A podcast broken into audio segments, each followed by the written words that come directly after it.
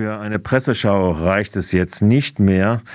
Und äh, trotzdem will ich noch ein paar Takte dazu verlieren, was in dieser Woche ja äh, vor sich gegangen ist. Fangen wir einfach an mit äh, der Tatsache, dass äh, das Putin-Regime, das ja den Aggressionskrieg gegen die Ukraine losgebrochen hat, und weite Teile der Ukraine, insbesondere im Süden, teilweise auch im Osten besetzt hält, äh, heute Nacht fünf Raketen auf Kiew wieder abgezündet hat. Wiederum sind Wohnquartiere in Brand gesetzt worden.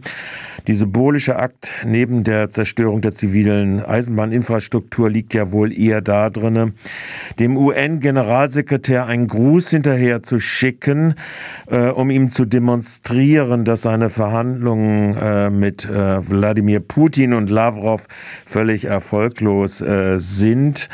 Äh, besser kann man also die Verachtung ja für die internationale Staatengemeinschaft in Form der Vereinigten äh, Nationen nicht zum Ausdruck bringen, wenn man dem in Kiew weilenden Generalsekretär dieser Raketen hinterher schickt. Da passt auch die Meldung einfach dazu, dass in Kherson die russische Zivil- und Militärverwaltung Rubel ausgibt und nach wie vor Demonstrierende niederknüppeln bzw. beschießen lässt. Im Bundestag nun hat, äh, haben 586 von 693 Abgeordneten für die erweiterten Waffenlieferungen, insbesondere die 2012 ausgemusterten Flugabwehrpanzer äh, Gepard, die eigentlich vorgesehen sind für Panzerschlachten, um dort äh, Miss, äh, Raketen und sonstigen Artilleriebeschuss abzuhalten und mit ihren Raketen zu vernichten. Ähm, sollen geliefert werden und äh, gleichzeitig wird äh, die Kriegstrommel in London insofern äh, verstärkt und verstärkt, dass man die britischen Waffen gerne auch gegen Russland einsetzen dürfe auf russischem Territorium.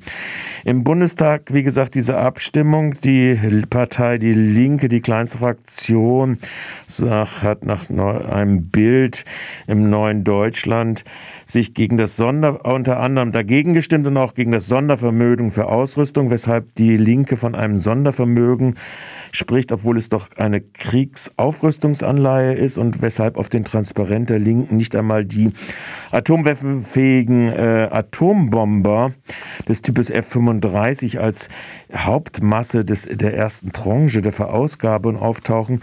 Äh, bleibt ihr Geheimnis. Äh, allerdings hat sich die Linke äh, als Partei und Fraktion im Deutschen Bundestag darüber doch sehr vereinigen können. Und zum Abschluss gehe ich aus dieser Sendung dann jetzt doch mit etwas anderem hinaus und sage Tschüss. Das war der Michael, der euch diese letzte Stunde und die Auswahl präsentiert hat.